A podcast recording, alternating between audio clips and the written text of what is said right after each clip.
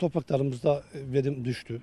Gübre vermeden işte bazı halalar diyor bunu vermesek say vermeyi ne edelim?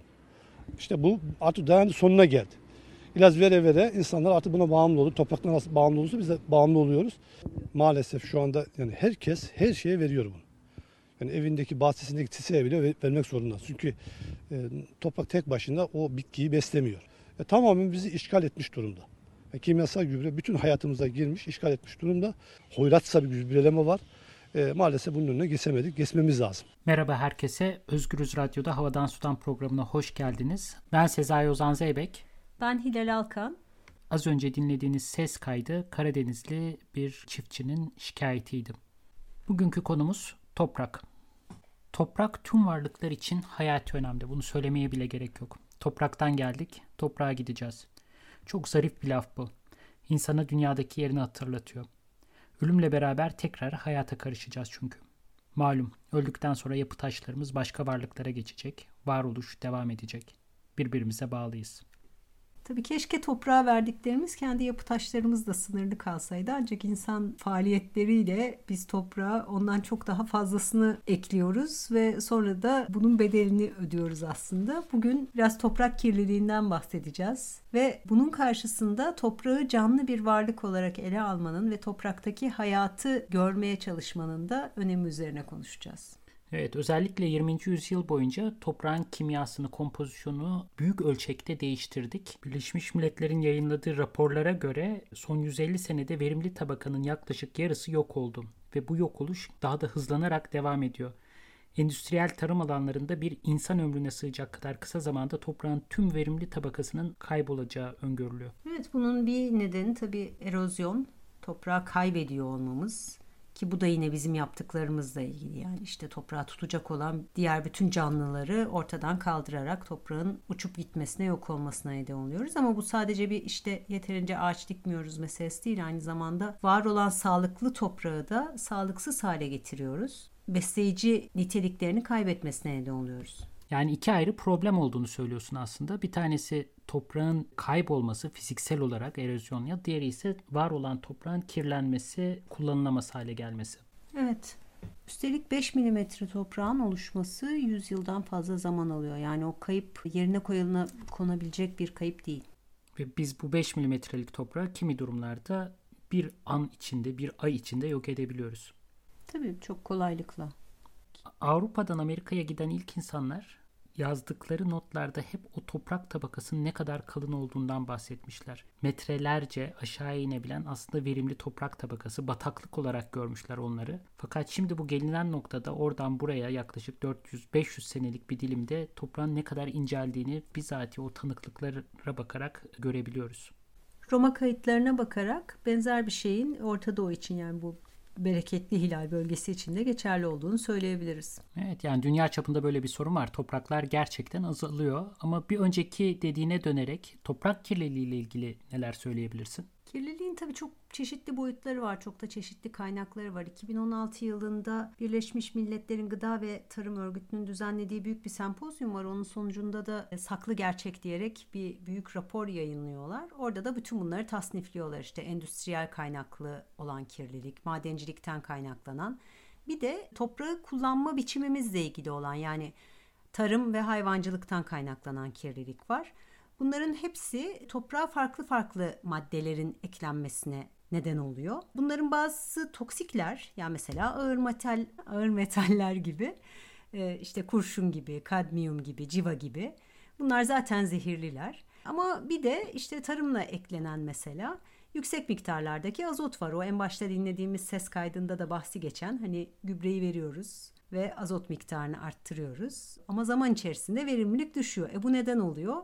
Çünkü azot miktarını çok arttırmış oluyoruz ve bunun da toprağa bir etkisi var. Yani maddenin kendisi toksik olmasa da ekosistem için çok toksik sonuçlar, zehirleyici sonuçlar ortaya çıkartıyor.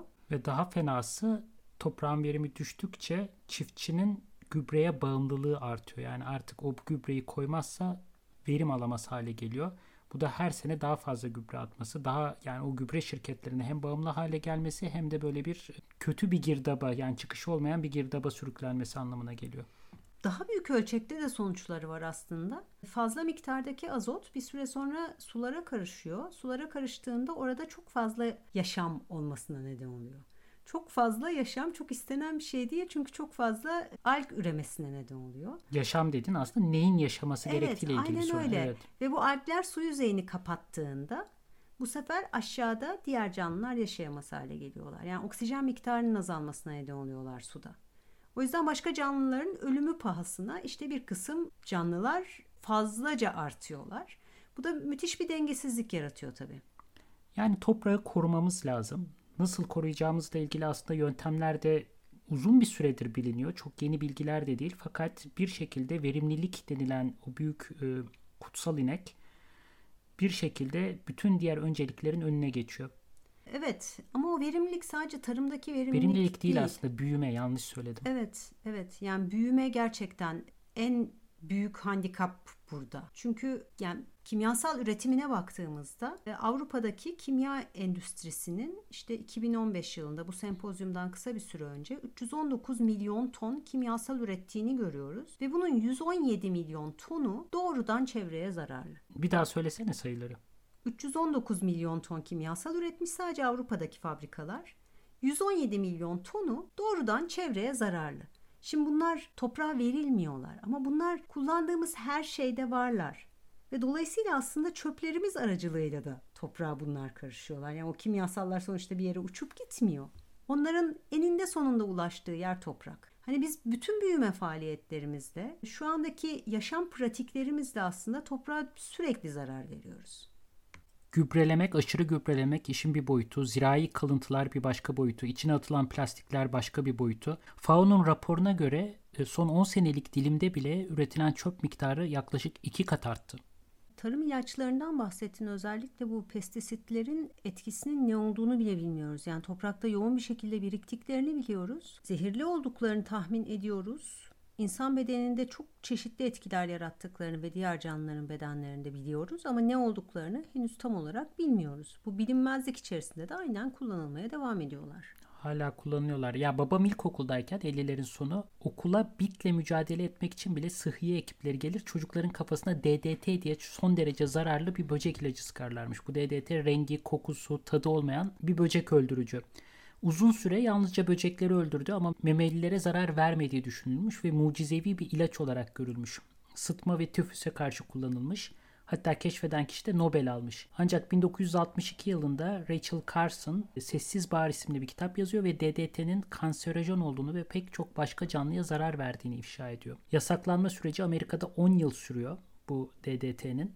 Türkiye'de ise 1985'e kadar yasal olarak kullanılmaya devam ediyor. Hatta yasaklanmasına rağmen yakın zamana kadar yani 2013'e kadar kullanıldığını gösteren deliller var. Bugün tarımda kullanılan kimyasalların birçoğuyla ilgili bütüncül bilgiye sahip değiliz. Özellikle bu kokteyl etkisi denen yani bu kimyasalların bir araya geldiğinde artan toplu etkileri konusunda çok az çalışma bulunuyor. Evet ve burada bahsettiğimiz hani DDT'nin yasaklanmasını mümkün kılan süreç insan bedenleri üzerinde ya da işte kuşlar üzerinde doğrudan etkisinin tespit edilebilmiş olması. Bir de bu doğrudan etkiyi bu kolaylıkla tespit edemediğimiz durumlar var. Çünkü canlıdan canlıya geçerek ancak aktarılıyor kimileri. Yani işte bitki onu absorbe ediyor. Ondan sonra hayvan o bitkiyi yiyor. Ondan sonra insan o bitkiyi, o hayvanı yiyor ve bu kadar böyle dolaylı yollardan geldiğinde doğrudan suçlunun kim olduğunu tespit etmek zorlaştığı için tabii ki bunu üreten şirketler aynen yollarına devam ediyorlar. Hem zorluk meselesi var hem de zaten bulmak istiyor muyuz? Çünkü eğer gerçekten bu kimyasalların zararları üstüne çok ciddi çalışmalar yapılır ve önlem alınırsa o zaman tarımın ne olacağı konusuyla bile ilgili büyük bir belirsizlik ortaya çıkıyor. Çünkü bu kimyasallar olmazsa o haşerelerle mücadele denilen hikaye, bütün bu tarım, endüstriyel tarımın bağlı olduğu zincir muhtemelen çöker. O zaman şehirlerde nasıl yaşarız gibi hakikaten çok büyük dev meselelerle karşı karşıya kalırız. Evet benzer bir soru hayvancılık için de geçerli. Yani hayvancılıkta kullanılan antibiyotikler yine dediğin gibi hani işte belli hastalıklarla mücadele ediyorlar. Daha hastalık ortaya çıkmadan veriliyorlar hayvanlara tedbir olarak ki o hastalık tabii o hayvanların dip dibe tutulduğu endüstriyel hayvancılık koşullarında çok hızlı yayılabilir. Bu olmasın diyerek. Ama neticede bütün bu antibiyotikler toprakta birikiyorlar şu anda ve e, antibiyotik direnci oluşuyor topraklarda. 2050 yılı itibariyle dünyadaki en önemli ölüm nedeninin antibiyotiklere direnç gösteren enfeksiyonlar olacağı tahmin ediliyormuş. Bu bir tahmin ama tabii ki. Tabii bu bir tahmin ama demek ki bu hızla artıyor ki böyle bir tahminde bulunabiliyorlar. Kimyasallar anne sütüne bile girebiliyor bu arada. Yani daha doğumdan itibaren, en başından itibaren bebeklere verdiğimiz maddelerden biri haline geliyor ürettiğimiz kimyasallar. Hatta ne yazık ki daha bile öncesi kadmiyum bu ağır metallerden bir tanesi temel olarak yiyeceklerle, gıdalarla alınıyor vücuda ve de plasentaya geçiyor hamilelik esnasında. Dokulara zarar veriyor, DNA'ya zarar veriyor, bebeğin endokrin sistemine zarar veriyor ve daha çocuk hani doğmadan hasar görmüş oluyor. Kadmiyum zehirlenmesiyle ilgili bu arada çok ilginç bir şey var. Japonya'da 1912 yılında bir bölgede işte adalardan bir tanesinde bir havzada insanlar inanılmaz ağrılar çekmeye başlıyorlar her tarafları ağrıyor ve çok ağrıyor, çok acı veriyor anlamında bir kelime itay. İtay itay diyorlar bu hastalığa. Bu itay itay hastalığı 1912'de ortaya çıkıyor ve ancak 1968'de dava kazanıyorlar. Dava? Ve, hı hı, bir dava kazanıyorlar ve bunun sonucunda artık kesin olarak bu hastalığın sorumlusunun Orada faaliyet gösteren bir madencilik şirketi olduğu ortaya çıkıyor. Madencilik şirketi çok yoğun miktarda sulara kadmiyum karışmasına neden oluyor. O sularla sulanan pirinç tarlaları, çeltik tarlaları nedeniyle de bütün o kadmiyum insanlara geçiyor. Ve kadmiyum nedeniyle kemikler artık çalışmaz hale geliyor. Bağ dokular zarar görüyor ve o kadar çok ağrısı oluyor ki insanların yürüyemiyorlar. Peki bu tekil bir örnek mi? Yani Japonya'da mı olmuş sadece yoksa başka yerlerde de benzer faaliyetler aynı hastalığa yol açmış mı? Tabii kadmiyum salındığı zaman yoğun bir şekilde insanlar kadmiyuma maruz kaldıkları zaman bu oluyor. Ama bu ilk kez bunun keşfedildiği zaman. Yani ilk kez bir endüstriyel faaliyetin çok ciddi ölçekli bir sağlık ve çevre felaketine neden olduğu bu davanın sonucunda kesinleşiyor. Ama aradaki zaman İnanılmaz yani 1912 ile 1968 arasındaki bir zamandan bahsediyoruz. Bu esnada şirket faaliyetlerine devam ediyor. Bugün bile benzer bir sorun işte yani kanıtlamak, ispat etmek, piyasadan çektirmek o kadar zor ki ve biri çekildiği zaman hemen diğeri onun yerine geliyor ve onun sağlığa nasıl bir etkisi olduğunu bulmak gene 10 yıllar alıyor. Aynen öyle. O zaman şimdi önce bir müzik arasına gidelim. İkinci bölümde topraktaki hayatı konuşmaya devam edeceğiz. Ali Azimi'den dinliyoruz. Piş deramet. Hey! Orada kimse var mı? Sesimi duyuyor musunuz? Özgürüz Radyo. Özgürlüğün sesi. Biz buradayız. Yeniden hoş geldiniz. Havadan Sudan programında e, bir müzik arası vermiştik. İlk kısımda daha çok toprağın nasıl kirlendiğinden, toprağı kirleten insan faaliyetlerinden bahsettik. Şimdi biraz da canlı bir varlık olarak topraktan bahsedelim. Hayat kaynağı olarak ve kimi zaman da hayatın kendisi olarak topraktan. İyi bakılmış topraklardan hayat fışkırıyor. Bir metreküp toprakta yaklaşık 30 adet çıyan, 30 ağaç biti, 50 örümcek, 50 salyangoz, 100 uçan böcek larvası, 140 ayak, 100 solucan ve böcek var. Bunlar toprağın gözle görünür sakinleri 2 milimetreden büyükler. Köstebekleri, yılanları saymıyorum. Bir de bunun haricinde keneler, nematotlar, bakteriler, Büyüklük azaldıkça sayıda artıyor. Yüz milyonlarca canlıya ulaşılıyor. Çay kaşığı büyüklüğünde bir toprağın içinde 1 milyar civarında bakteri yaşıyor. Biz bu varlıkların önemli bölümünü haşere olarak görüyoruz. Hatta endüstriyel tarımın en büyük amaçlarından bir tanesi bu varlıkların sayısını olabildiğince azaltmak. Oysa toprağın bereketi bu varlıklarla mümkün hale geliyor. Bitkilerin ihtiyaç duyduğu karbon, azot, fosfor, kükürt, demir, magnezyum gibi elementler mikroorganizmaların yaptığı çeşitli ayrıştırma ve sentez süreçleri sonucunda bitkilere faydalı hale geliyor ve humusa aktarılıyor. Daha doğrusu bu küçük varlıklar, mikroorganizmalar olmadan toprak, toprak işlevlerini yerine getiremiyor ufak tefek hakkı teslim edilmeye başlandı sanki bu küçük canlıların işte mantarlarla ilgili epeyce bir çalışma var orman tabanında nasıl bir rol oynadıklarına dair ya da solucanların toprağın yaşam gücünü desteklemekte ne kadar önemli oldukları biraz anlaşılır oldu değil mi? Aslında çok yeni bir şey değil bu anlaşılma. Charles Darwin'in solucanlarla ilgili dört başı mamur bir kitabı var. 1881'de çıkmış ve in, kitapta solucanların insandan çok daha önce toprağa sürmeye başladığını, verimli tabakayı kalınlaştırdığını, taşları gömdüğünü anlatıyor. Hatta dünya üzerinde mütevazi solucan kadar etkili olmuş çok az hayvan bulunduğunu ileri sürüyor. O anlamda arada bir sanki boşluk var. Yani Charles Darwin endüstriyel tarım giriyor araya bir süre biz unutuyoruz o aradaki bilgiyi. Şimdi yeniden canlanıyor dediğin gibi. Solucan kakası bayağı satılan bir şey oldu üstüne. Bir de yani daha doğrusu insanlar hani e, gübre elde etmek için solucan yetiştiriyorlar bayağı bir hayvancılık faaliyeti diyeyim. Evet yani bir tür evcil hayvan pozisyonunda diyebileceğimiz evcil de değil ama bu arada Charles Darwin'den bir kısa bölüm pasaj okuyabilir miyim? Yani solucanlarla ilgili bayağı Tabii. bir güzelleme yapmış. Şöyle diyor o az önce bahsettiğim kitabında solucanların bir yaprağı deliğe nasıl çektiklerini gözlemlemek yaprağı ince ucundan mı kalın ucundan mı yoksa ortasından mı çekerek sokmaya çalıştıklarını incelemek çok öğreticidir. Özellikle de başka yerlerden gelmiş, o coğrafyada yetişmeyen yaprakları çekişleri daha da enteresandır. Zira çekmek içgüdüsel dahi olsa atalarının bilmediği bir yaprak türünü içeriye almak için geliştirdikleri farklı yöntemleri içgüdüyle açıklayamayız. İşe başlamadan evvel kafalarında yaprağın tamamına dair bir fikir oluştururlar. Bu da solucanların zeki canlılar olduklarının emaresidir. Ya burada insan hem solucanlara hayranlık duyuyor hem de solucanları seyreden o adama hayranlık duymuyor mu ya? Adam Evet. duruyor ve yaprakları nasıl çektiklerine bakıyor. Müthiş bir yakınlık yani. Evet, her bir ağaç yaprağının şekline, cinsine ne kadar kuru olduğuna bakarak farklı kararlar veriyorlar solucanlar ve adam bunları anlatıyor uzun uzun kitabında. Yani ve kitabın uzunluğu 326 sayfa bu arada. Yani böyle bir Böyle Gözlem. bir gözlem gerçekten çok etkileyici. Bu arada solucanın da tek değil bir sürü farklı türü var. Kimisi bir metreye uzanan derinlikte dikey tüneller kazıyor. Kimisi yüzeyin hemen altında e, yaşıyor ve temel olarak toprağı havalandırıyorlar. Hem de çürüme ve geri dönüşüm içinde aktif rol alıyorlar. Midelerinden geçirdikleri bizim var olmamızı sağlıyor. Solucanlar sayesinde toprağın su tutma kapasitesi artıyor. Bitki kökleri onların açtığı dehlizleri, tünelleri izleyerek daha derinlere kök salabiliyor. İşlenmemiş iyi toprağın hacminin %45'i boşluktan oluşuyor. Şu anda bizim tarım pratiklerimiz, konvansiyonel tarım pratiklerimiz ise tamamen bu incecik dehlizleri, tünelleri, bu toprağı havalandıran altyapıyı ezip geçmek üzerine kurulu değil mi?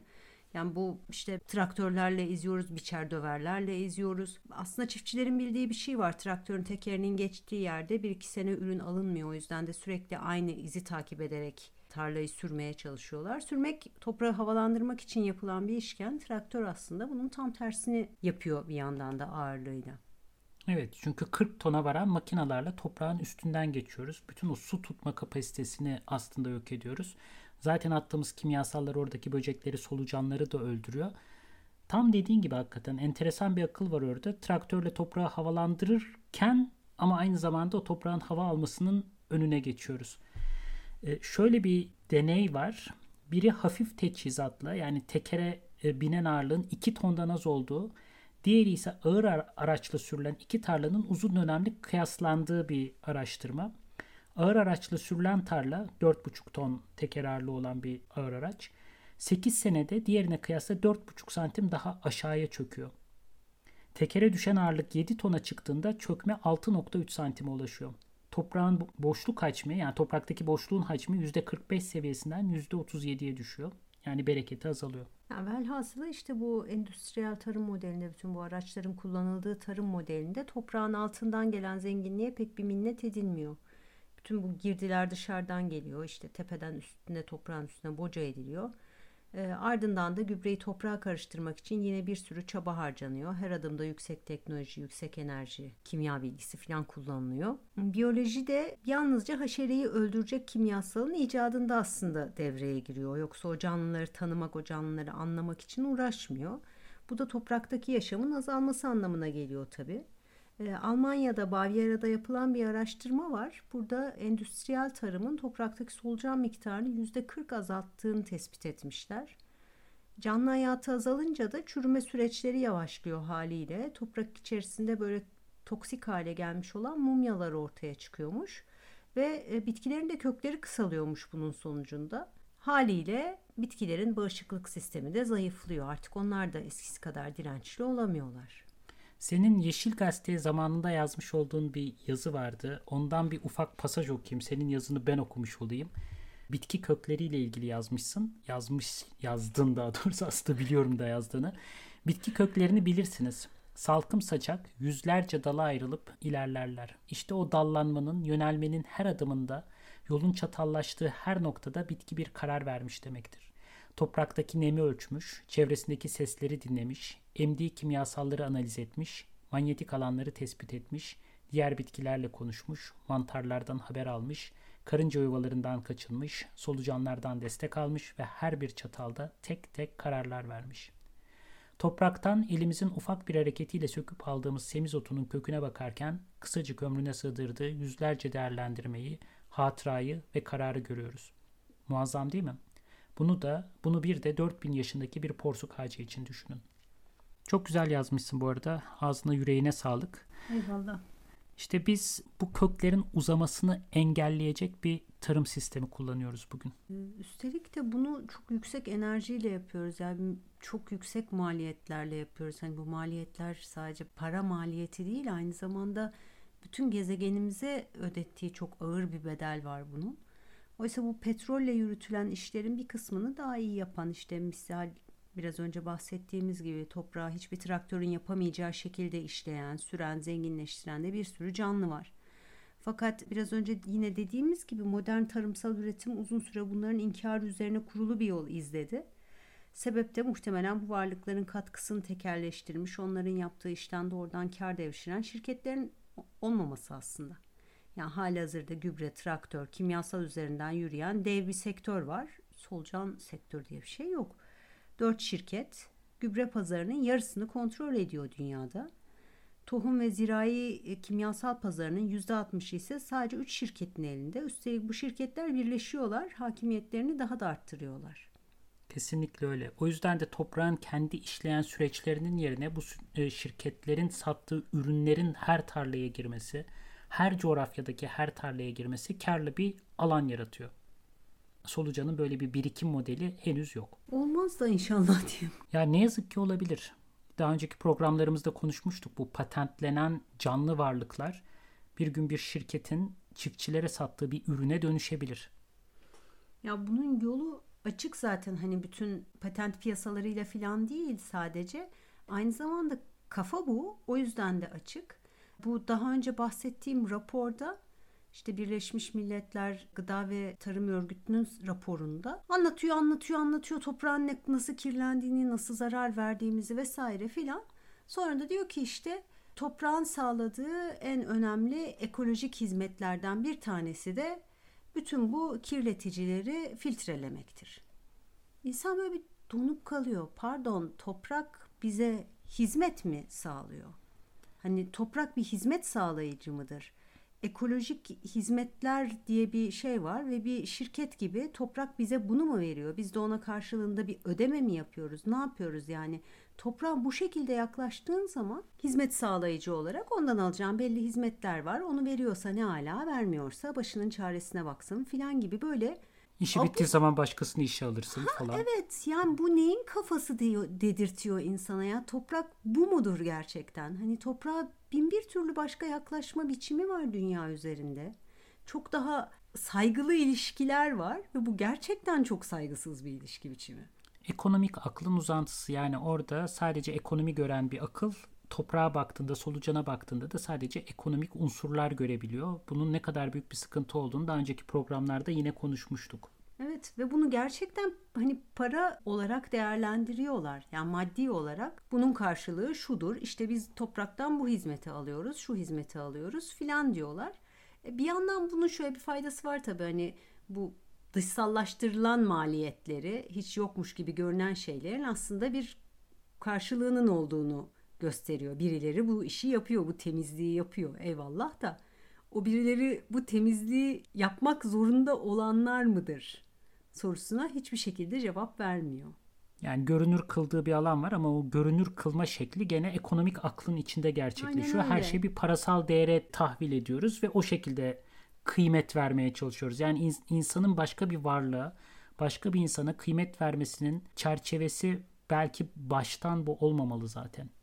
Kesinlikle, kesinlikle. Zaten yani ya da bu çerçevenin bu olması zaten aslında sorunların temelinde yatmıyor mu? Ya da en azından önemli ayaklarından bir tanesi değil mi?